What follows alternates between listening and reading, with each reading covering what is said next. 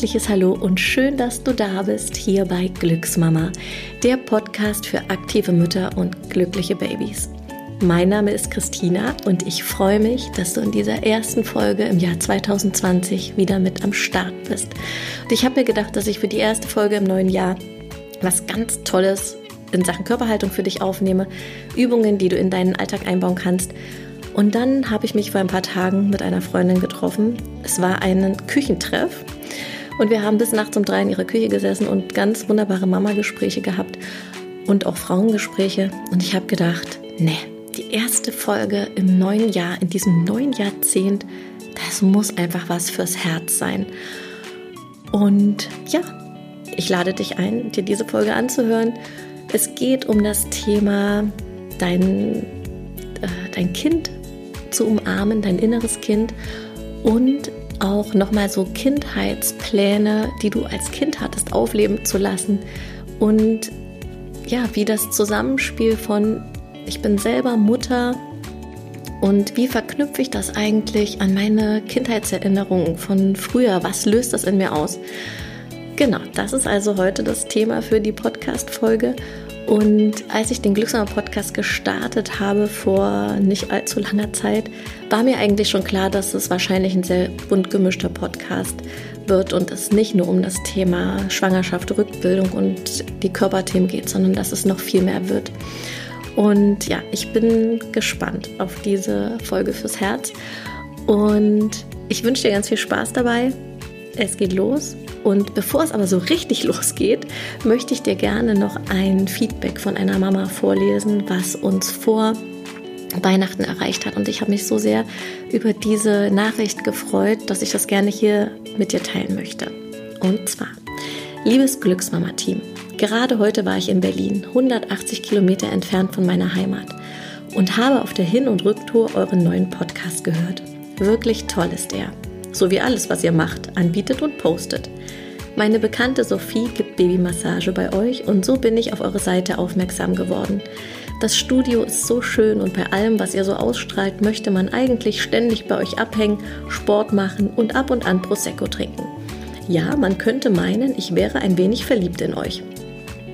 Ich möchte aber eigentlich nur meine Wertschätzung zum Ausdruck bringen. Ihr seid sehr inspirierend. Und nun sage ich zähneputzend und dabei Beckenboden trainierend gute Nacht. Herzliche Grüße, Cindy aus Neubrandenburg. Vielen, vielen Dank für diese wunderschöne Nachricht und ich freue mich natürlich auch über all die positiven Podcast-Bewertungen, die wir mittlerweile auf iTunes haben. Und ich freue mich auch immer über Nachrichten, die ich natürlich auf den anderen Kanälen bekomme. Und jetzt geht es los. Ich saß also bei meiner Freundin in der Küche und es war schon relativ spät und wir sind immer tiefer eingetaucht in Gespräche über uns und äh, wie wir Sachen auch als Kind erlebt haben. Und ich habe ihr dann eine Geschichte erzählt, die ich, an die habe ich schon jahrelang nicht mehr gedacht. Und in der Küche ist das aber wieder so richtig aufgeblüht. Und ich habe gedacht, krass, das hat eigentlich noch so viel Einfluss darauf, was ich heute manchmal denke und was ich auch in, in meiner Rolle als Unternehmerin und als Gründerin und als Mutter manchmal denke. Und zwar war das folgende Situation.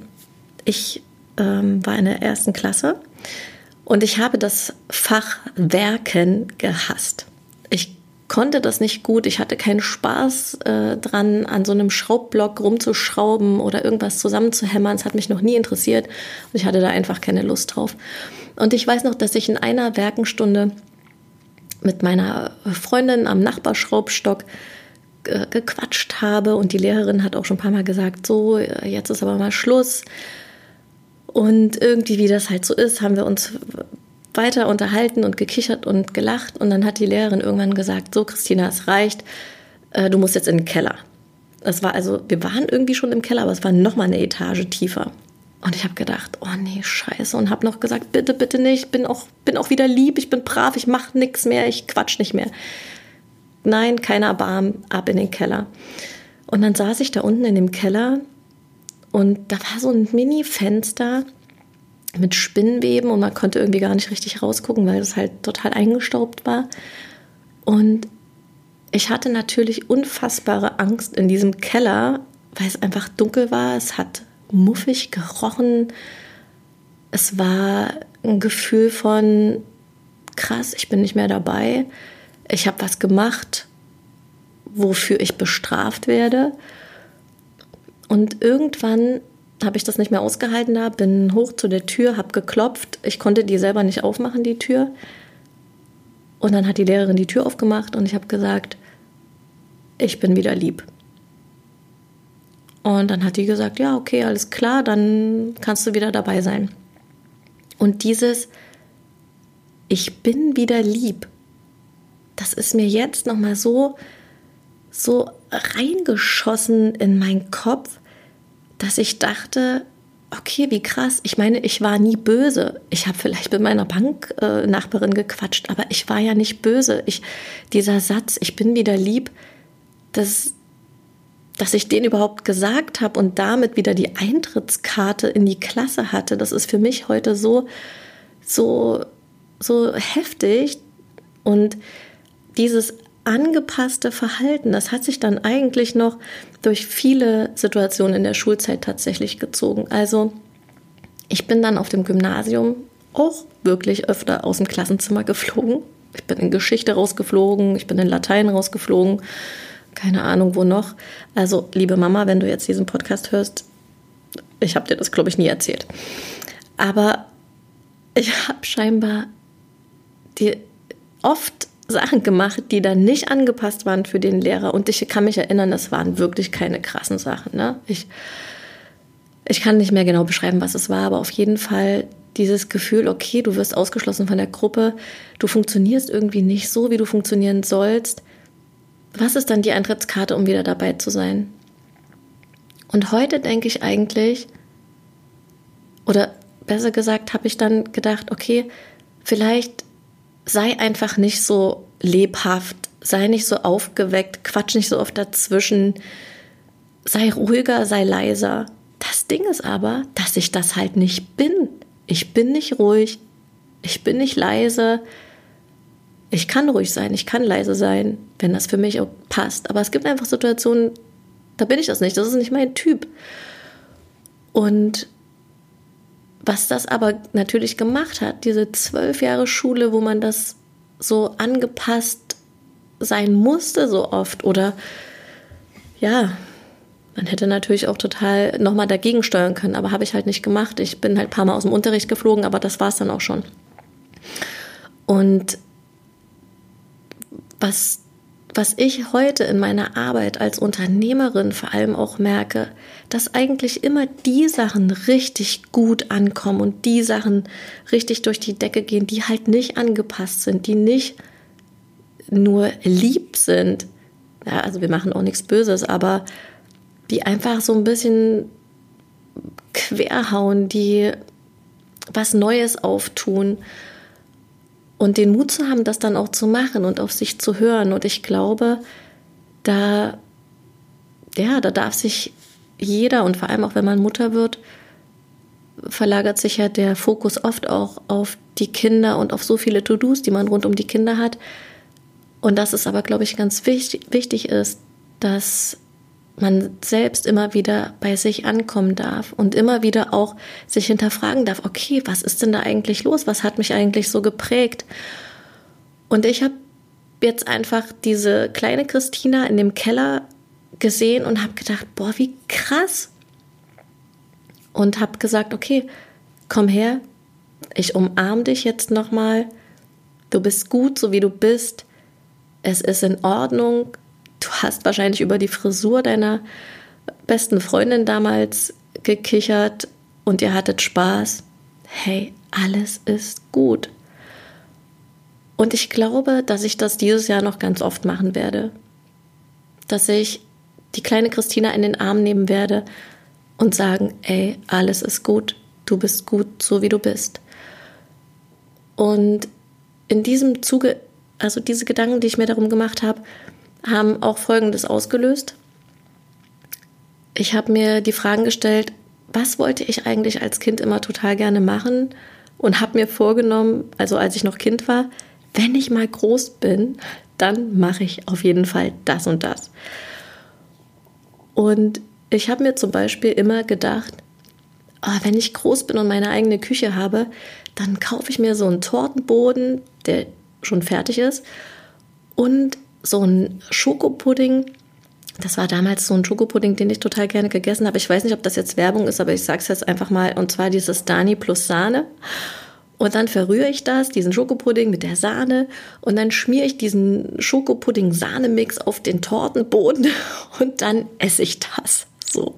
Ich hatte als Kind wirklich total Bock, das zu machen und habe mir vorgenommen, das mache ich auf jeden Fall. Wenn ich erwachsen bin, mache ich das. Und ab und zu denke ich an, diesen, an diese Idee und an diesen Tortenboden mit dem Dani plus Sahne Rührmix drauf und denke jetzt aber, boah, irgendwie habe ich da überhaupt gar keine Lust mehr drauf.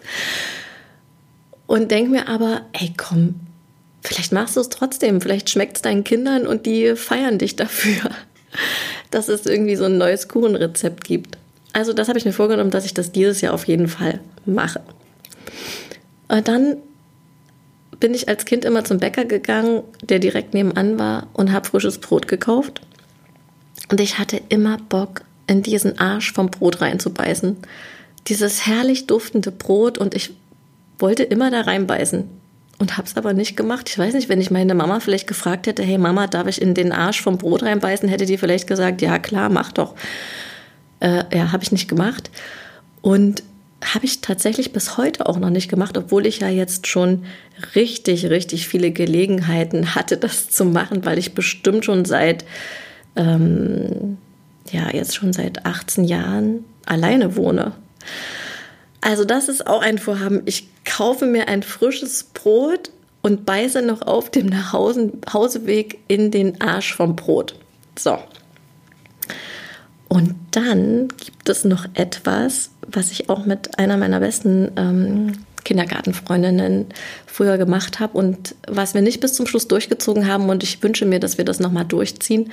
Und zwar haben wir immer gezeltet in den Sommerferien auf dem Grundstück ihrer Großeltern.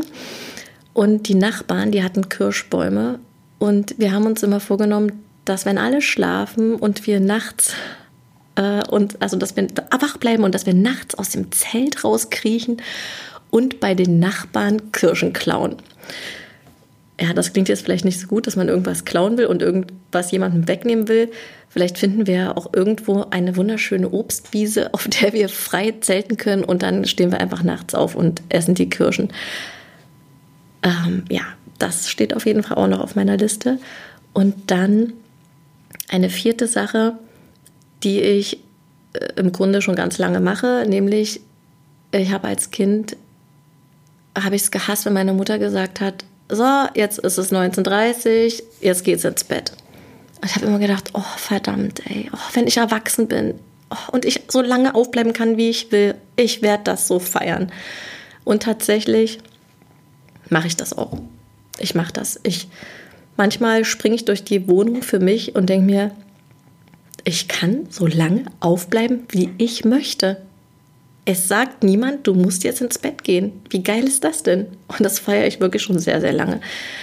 Und äh, ich habe gedacht, dass ich jetzt auch so ein bisschen einfach auf meine Kinder achten will, was die mir für Signale abends geben. Und auch wenn es natürlich super schön ist, den Abend auch für sich zu haben, weil wenn die Kinder dann schlafen, habe ich mir vorgenommen, ich weiß noch, wie ich, wie ich mich als Kind manchmal gefühlt habe, wenn ich ins Bett musste. Und ich werde es einfach, wenn meine Kids sagen, oh, was, schon ins Bett? Oh, nö, bitte nicht. Dann werde ich einfach sagen, hey, okay, lasst uns auf die Couch setzen und ähm, ja, noch ein bisschen abhängen oder was auch immer machen. Das kommt tatsächlich nicht so oft vor bei meinen Kindern, weil die, glaube ich, abends wirklich sehr müde sind. Also die sagen das nicht oft. Aber wenn sie das das nächste Mal sagen, dann sage ich, okay Leute, kein Problem. Machen wir. Ihr müsst nicht ins Bett.